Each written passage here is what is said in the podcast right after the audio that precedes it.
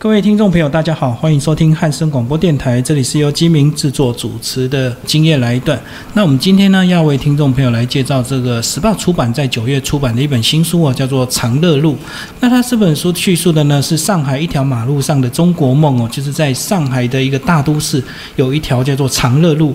那有一个美国记者呢，因为居住在这个地方哦，然后他在这个二零一零到二零一四一五左右，大概四五年的时间哦，长期跟他的这个邻居。互动，然后呢，慢慢去把这些人每一个人呢，呃，他们的生命故事收集在这个长乐路里面。那我们今天非常高兴邀请到时报出版的这个呃企划林敬伟来帮我们介绍这本书。嗨，敬伟你好。嘿，大家好，各位听众朋友，大家好。好，那一开始呢，是不是先要帮我们把这个作者的背景要先介绍一下？嗯，其实作者的背景，他原本他第一次接触到中国，来到中国的时候是一九九六年。但那时候他不是以记者的身份，他是一个和平志愿队。那后来他可能就是觉得中国的文化对他来说是非常有魅力的，所以他在二零一零年的时候就在上海定居了。那过了六年，他才开始写，是因为他觉得他以前都在写的是可能是跟经济相关的新闻，可是。他在这边在上海这条路生活的点点滴滴，让他觉得他有必要要把这些事情记录下来，所以才成就这本书。所以他本来的角色是一个财经的记者，那主要就是报道中国的一些财经的一个现况嘛，吼。是。那这本书等于是他跟他邻居互动的一个呃，算是一个实际的一个故事这样子。对对对，他其实现在还是一个广播媒体 Market Space 的一个驻上海的记者。当然，书中里面有提到这一段，这个我们可以后面再讲这样子。而且我觉得呢，也特别的是，他因为有这个记者的身份哦，所以他可以在中国很多地方采访，多了一些便利性。而且大家好像也更愿意跟他讲他自己内心的故事，对不对？我觉得比较像是你在一个地方住久了，然后住久了，你认识你的身边的。朋友，你把你的邻居当成朋友以后，他自然而然会跟他跟你分享很多他生活中发生的事。我觉得比较像是这种概念。然后呢，短短的一条这个长乐路哦，然后这个。很多这个外县市的这个算是移工都来到上海去工作，那在这边呢也充满很多这个大时代大上海的一个很多小市民的无奈，对不对？他其实点破了很多这个中国现在的一些问题，这样子。而且他其实他写的这个呃时间轴还蛮长的，从这个文革时代一直写到现代这样子，一直还写到美国去。对，因为文革时代，我们就提到它里面其中一个故事，就是在讲一个家人，就是他们那家人姓王。那为什么会从文革时代开始？就只是因为作者史明之他收他收到一个盒子，然后里面刚好是一叠家书，一叠家书。然后那一叠家书是文革时期受关押的其中一个人写给他老婆的，对，就一叠家书。所以为什么会从文革时代开始，就是从这一叠家书开始，然后一路到可能后面中国经济开始发展起来，那人们开始会想要追求更好的生活。所以当这一叠家书的那个写的人，他的孙子他现在已经在美国工作了，就是所以他那个时间轴拉这么长，就是这一段故事是因为这个家书而起，然后一路追寻到现代。而且这叠家书是沦落到这个古董店，然后 因缘机会转手到他手上，然后他才，哎，他发现这个地址蛮近的，他才真的去走过去看看这样子。那你过去在看这本书的时候，你有没有先去查一下这个长乐路，有没有看到它街景现在到底长什么样子？长乐路其实它的街景，必须说它还是保留那个过去发租界，因为它其实离发租界是在发租界那个那个位置。是，但是它里面书里面有提到这件事，就是说，如果你在上海这个地方，然后你讲出发租界这三个字的话，其实当地人会不开心，因为其实就像任何人一样，你你不可能会希望提到自己国家过去被殖民的历史。是是是。那我觉得比较有趣的是，那时候我在看这本书，在出版以前在看这本书，刚好我在看 BBC 的新闻，嗯，那附近有一条街，就是也是发生一样的状况，就是嗯，里面提到一个故事，是强迫搬迁。那当时我在看书稿的时候，同时间上海有一条路也因为这个强迫搬迁的事情，开始有居民在游行。那我我觉得这是呃有点像对照。我在看这本书，而现实生活的现在，因为作者描写的其实是呃，可能二零一六年的事了，但即到即使到二零一七年，还是有一样的事情在发生。这个我们过去就很难想象说，这个居然有人敢抗争啊！因为这个毕竟在中国是以党领政啊，他要拆你的房子，你就要配合。那发现这几年慢慢，哎，真的有人抗争，也许真的有人成功，他得到更大的利益，但是也有人真的就活活的被处理掉了，对不对？其实，在书里面也有提到这样的一个故事。对，书里面这个故事在讲一个呃一个地方叫麦奇里。那麦奇里，我觉得他的拆迁的确让人家觉得非常非常震惊，怎么会用这种手法处理？那它里面就讲到说，诶，他要你搬迁，那就要你去去签一个合同。当然，我们就像台湾会讲到所谓的钉子户，对对，有人就是不愿意搬，因为那是他从小长大的地方。那中国那边怎么处理？他就在你早上起床刷牙的时候，镇暴小队直接踢破你家窗户冲进来，然后把你的眼睛蒙上黑布条，就绑出去了。就是盖布袋这样子。对，真的完全就是盖布袋。嗯嗯嗯。但他又没有伤害你，他就帮你租一个旅馆。只是当你回到家的时候，你的家已经没有了，嗯，就全部就拆掉了。而且你的东西呢，你可能还不能够随便进去，对不对？他可能就把你围起来，甚至呢，你要进去还给你管制这样子。在这这本书里面，我觉得好精彩的是，它里面记录了真的很多这个大时代里面的这个小人物的故事。那有人真的很努力向上。其实像里面有个赵小姐，也是让我印象非常深刻。她在过去的那种传统的年代，她应该就好好在故乡好好陪伴着她的她的老公。是，结果他居然能够一个人来上海闯荡这样子，然后忍受很多这个闲言闲语，大家以为他跟人家跑了。我觉得那个也是一个蛮有趣的现象，他非常明显去描述出一个中国幅员广大，所以他的农村的生活和都市的生活的贫富差距实在太。我觉得赵小姐算是那个时代中非常勇于做自我的人。对对，对她。不甘愿受到那种以前的美硕的婚姻，就被绑在农村。对，而且她这个嫁的这个老公还是很不愿意，是全村唯一一个愿意娶她的人，对。是，我觉得她过去生过病，所以她可能不会怀孕，所以没有人想想跟她结婚。就就没想到还生了两个。对对对，生了两个儿子这样子。嗯，其实她在上海也有描述一段，这个她刚到上海，其实日子真的也不好过，真的就是到工厂去做女工这样子熬出来的。是啊，因为。呃，我我们可以想象是台湾早期可能六零年代、七零年代那种加工厂很多人的状况。那我只是觉得可能完全可以复制。我我觉得我在看这本书有有很强的即视感，跟台湾早期的环境，就是他所描述的。当然，在书里面他描述他的年轻时期也是一一段历史，但是你就可以想象那个。加工厂的环境，或者是老板，呃，我要砍人力，那因为你比较老了，我就直接把你砍走。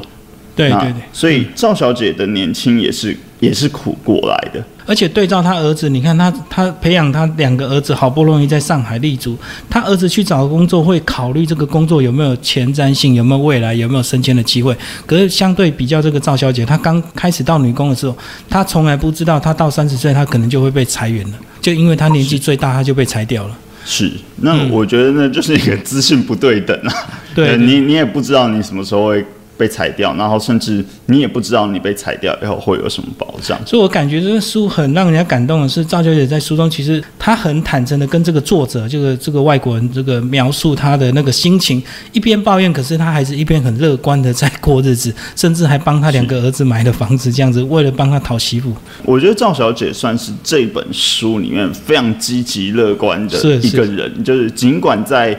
呃，多么大的困境之下，他都会找出方法。甚至他现在是开花店，嗯，然后即使已经有，甚至已经有孙子了，他还是在想说：，哎，我的花店要怎么配合时间？我要做怎样的促销？他 idea 其实很多的一个人，所以我觉得，也就是这样子的一个人，他才能在上海这种我们说竞争力很高的地方，他还可以闯出一片他属于他自己的天空，这样子。嗯。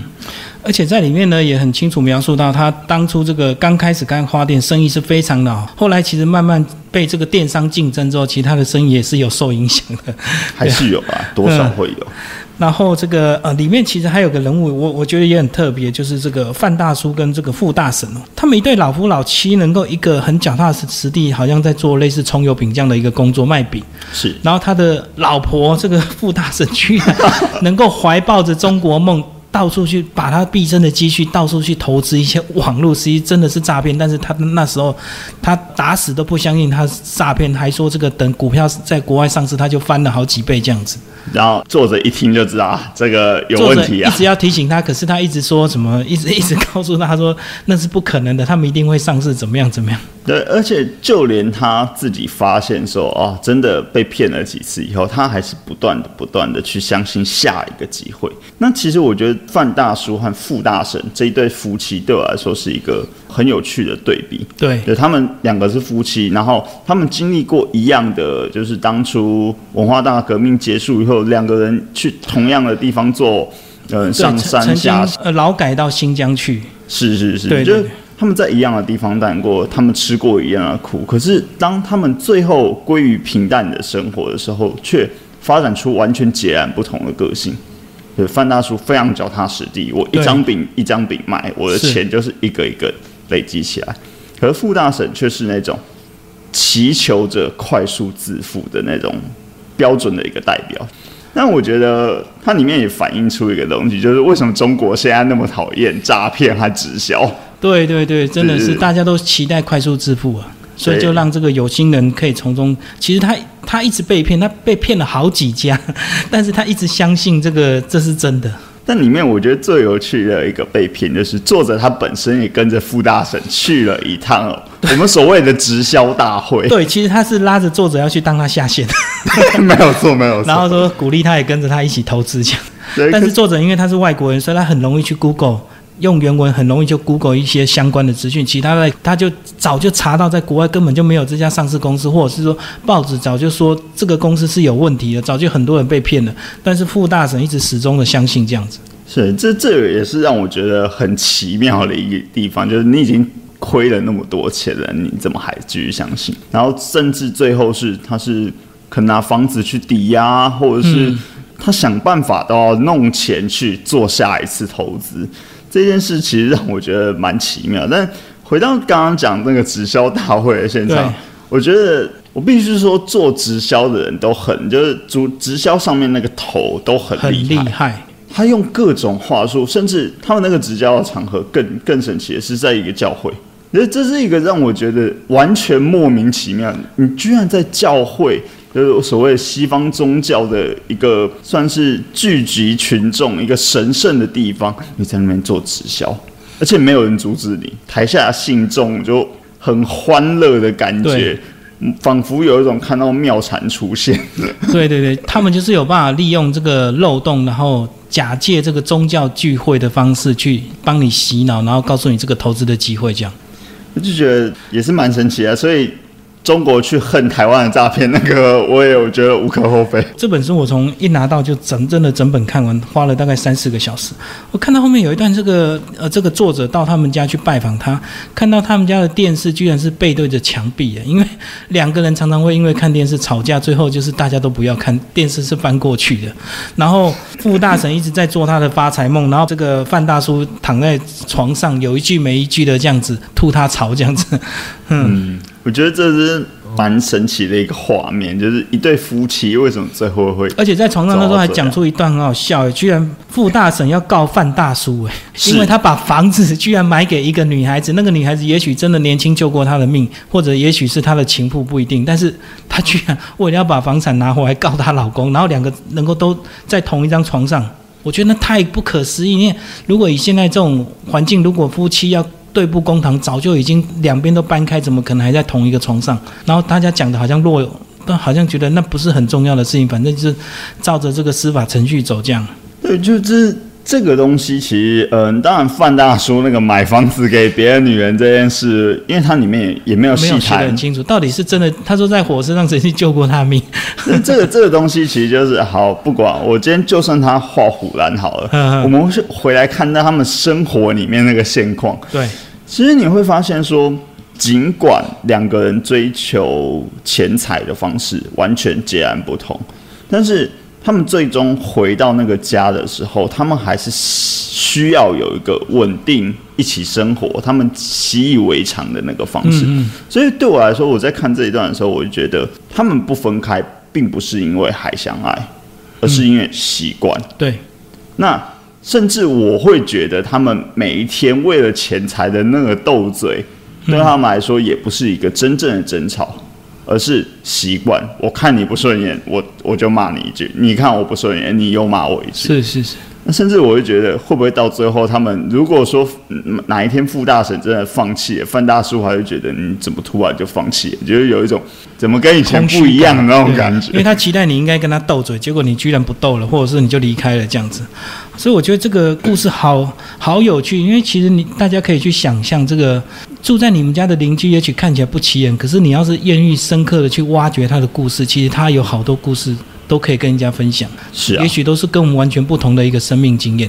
我觉得这也是这个《长乐路》这本书很吸引我的地方。在在上海一条不太起眼的一条路，居然就有这么多人生故事，而且他们很多都是从这个哦外面省份移居来做这个所谓的上海梦，这个淘金梦的。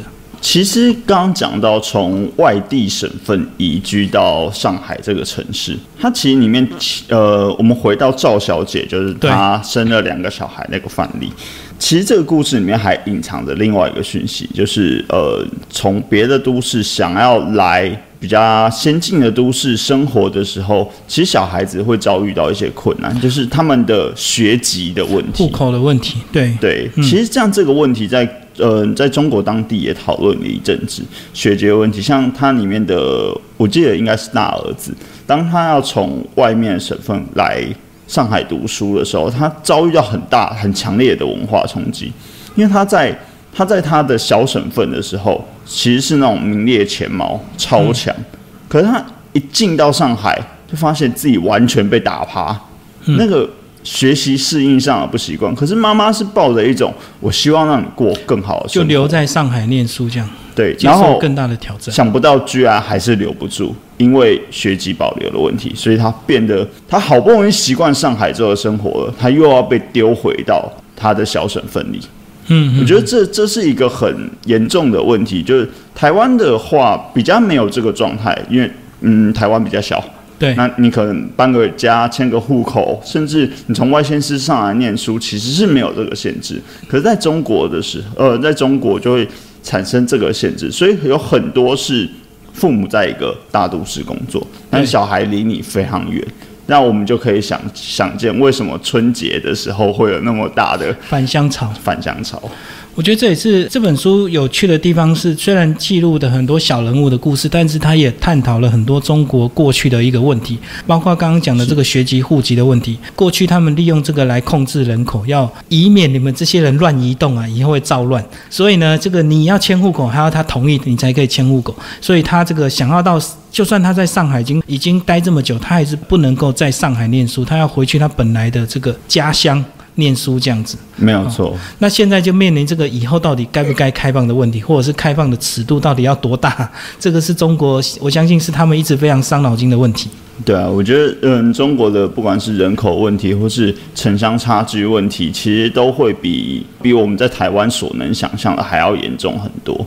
就是毕竟距离真的太远，那这个东西要怎么去克服？我觉得在看书的时候，你可以一边看真实故事，然后一边去想象。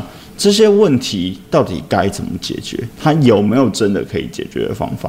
因为为什么所有人都想要到大都市？因为大都市代表是机会，对，代表是繁荣。但是你到这里，你真的能拿到这些东西吗？那又是另外一个问题了。其实在里面还有一个人物啊，就是叫 C.K. 啊，他是第一个章节就出场的。是，然后他有很好的工作，可是他居然开着一个小三明治店，然后就在二楼，然后不起眼的这个小招牌。是啊。就是呃，我觉得 C K，嗯，因为他在里面，在故事里面，他是其中一个比较年轻的角色，是，他可能才可能三十出头，甚至未满三十岁，他就开始去做这个所谓小三明治店，呃，小咖啡店的工作。那我觉得他代表的是这一代年轻人的理想性，他有想要做的事情，他有想要达成的，呃，所谓生活氛围的那个状态。但很可惜，我觉得他选错地方。嗯嗯，你选在上海，对，你想象在，比如说你在台北的信义东区，然后开一个小的，然后可以让大家好好做爱里面放松的咖啡店。不过它里面，特别是它本来就已经先赚够钱了，所以他那个三明治店是他的一个业余的小小的兴趣，他其实也不不太在意那个到底店亏钱还赚钱，因为他本来就有一个本业是这个呃修乐器的，对不对？手风琴就是他会制造手风琴，而且他手艺不错。嗯嗯。那为什么会有手风琴的这个手艺呢？其实 C K 的家境并不差。他爸小时候就让他去学手风琴，而且我觉得学手风琴这一点我也觉得很有趣。就是爸爸提了两个，一个钢琴、手风琴，你要选哪一个？然后他选钢琴，就是他爸叫他去学手风琴。对，我觉得这也是很好笑，就是问好玩的。为什为什么你真的在耍人呢？但是我觉得到中后段，到故事中后段的时候，其实 C K 因为原本他的他可以不用 care 那咖啡店的。是否赚钱，是因为他有手风琴的本业，本业，他可以维修，他可以代理。可是慢慢的被开始被取代了，因为大量山寨模仿就出来了。是，嗯，那大量山寨模仿出来的时候，他原呃原本负责销售的高档手风琴，在中国就哎不吃香了。对，所以他到最后，他还是被逼着要去面对他自己咖啡店的转型。有他原本是坚持说，我只出。简单的餐可能一天只有一种餐，嗯，可是他后面被迫转型成呃那种快速的简餐店，嗯，我觉得它代表的是一个年轻人在追求梦想的时候，他被迫的面对现实，被迫的要跟现实妥协，而且他必须要找到他精神上的支柱，嗯嗯，对。而且他其实他以他的故事来讲，他转变还蛮大，你知道吗？像这篇可能我记载的故事，也许就是大概三四年的时间。是。那最后又提到这个 C.K. 突然就信奉这个达赖喇嘛，类似这样子，诶，藏传佛教，然后还带着这个作者 坐了很久，好几个小时的车子，然后就为了到那个去找他的师傅这样。对，然后那个师傅呢，还是隐藏在这个郊区的一个不为人知的地方，他还不接受。如果你不是他的熟客，他还不接哦。觉得呃，我觉得对于一般人呃，可能比较没有这样子虔诚信仰的人是难以理解的事，就是你怎么会，你就这样放下工作，你就去追求你想要信仰的，比如说一个深藏深山中的一个师傅。嗯。但是我觉得对 C K 来说，那个可能是救他的东西。对，当他接受到现实的打击，比如说家人生病了，或者是嗯他的咖啡店营运越来越差，他的手风琴生意又做不下去，当他接连接连被这些重大打击伤害的时候，他必须要找到一个精神支柱。而这个东西虽然旁人看起来荒谬，但是对他来说，那个是支撑他还能继续。生活下去的一个动力。那其实它里面还细节还写的蛮清楚，就是说他们其实一台车好多人一起去，然后真的有妈妈带着小孩去求师傅，因为那个小孩怎么样，好像是睡不好还是怎么样，最后师傅居然告诉他不要去看病，然后叫他要放生，然后放生还不能乱放，只能放龟啊、鳖这种东西。对，在在此就是。那个跟听众朋友讲一下，就是真的不要随便放生，就是呃小小的过去读的是生物学，放生很容易造成大型的生态浩劫。是放错物种的话，就会造造成生态浩劫。那即使你放对物种，那也是不对的，因为商人会因为你这个商机而不停的重复的捕捉，让你去放生。对，所以。放生，我们到底是放他生还是放人赚钱呢？对，而且放下去之后，常常很多因为这个环境的适应不良，其实他他们很快就大量死亡。是。好，那我们再继续聊到这个王明哦。那王明他的故事，其实在书中呢，呃，写的非常清楚。那听众朋友有兴趣，可以把这本书《长乐路》好好的阅读哦。这个保证，这个一读呢，实在是你就很难收尾，因为你很想看看每个小人物的故事的结尾，但是其实很难有结尾，因为他们的生命一直在进行之中。那这个记录就是呃，记录大概是四五年的一个时间哦。那其实里面有提到这个呃，像我们再回到这个王明这个家庭哦，他们还蛮特别的哦，就他被丢到这个。新疆去劳改之后呢，他的老婆其实那时候带了这个六个姐妹跟一个独生的儿子，总共七个人过生活，这样子熬过来。然后最后很特别是他的很多姐姐居然都有办法嫁到美国去，在美国生活，包括他的小儿子这个也跟着他的妈妈啊，因为王明后来这个好不容易熬到初一之后，很快就死掉了嘛。是，然后这个他的小儿子就把他照顾他妈妈当做他生命的唯一的一个使命，然后他跟着很多这个中国人一样，带着这个美国梦跑到美国去求生活了。嗯嗯嗯，然后也许他的英文并不是很好，可是他们总是有办法在那种美国的环境下去过生活。包括呢，他作者呢也跑到美国去找到他的小儿子，跟他对谈。对，我觉得作者一开始其实也是，就是从那封信开始一路追，所以他会带着一种我想知道。到底你们现在呃当初怎么了？然后或是你们现在过得怎么样的生活？那其实。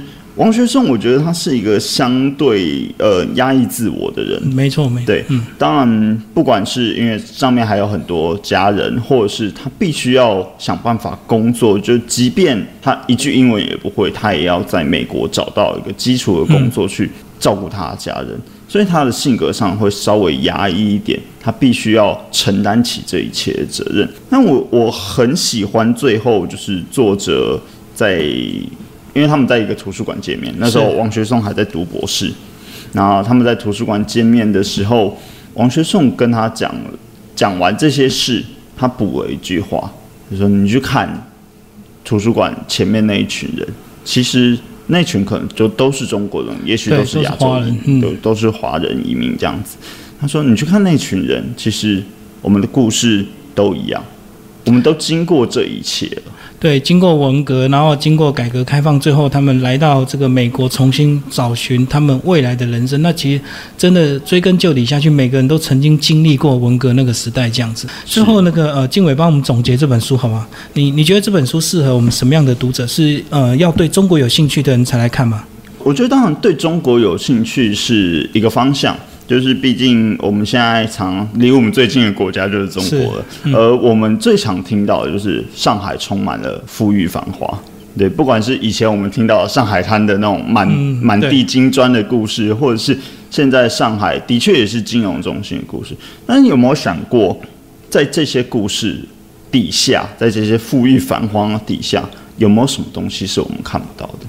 也许就跟外人看台湾。可能外人看台湾就看到哦夜市小吃美食，但是台湾底层还有更多的故事是我们看不见的。嗯，我觉得对中国有兴趣的人可以看，对于你想更深入了解中国底层到底发生了什么事，到底有什么问题的人，这是一个很棒的书，因为它从真实的故事里面让人去了解，它不是虚假，它不是论文，它是真的。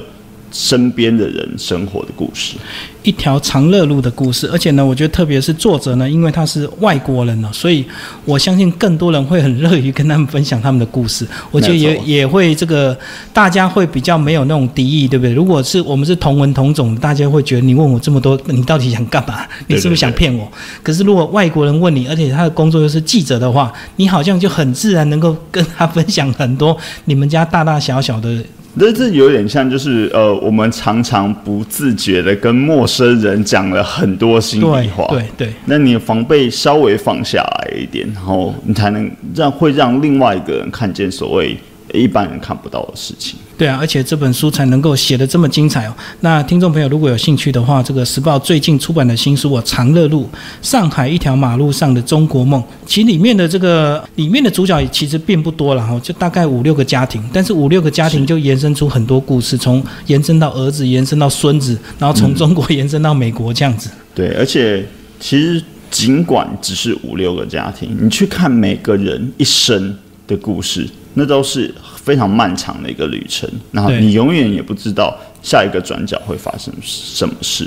而且呢，其实读完之后你会很期待，因为这个就是从记录二零一零到二零一六哈，那我们就会非常期待这个之后这些人到底怎么样。那也期待这个作者能够 再把《长乐路》第二集再出版出来。他下一本可能写另外一条路，因为他现在作者现在还在上海。哦，是，是，是他就定居在那，全家都在那里。所以他的故事呢就会一直记录下来哦，而且呢，他因为他本身中文也非常的好，所以能够把这个故事写得非常精彩。好，谢谢我们的时报出版的这个呃企划林敬伟帮我们介绍长乐路，谢谢金明，谢谢读者。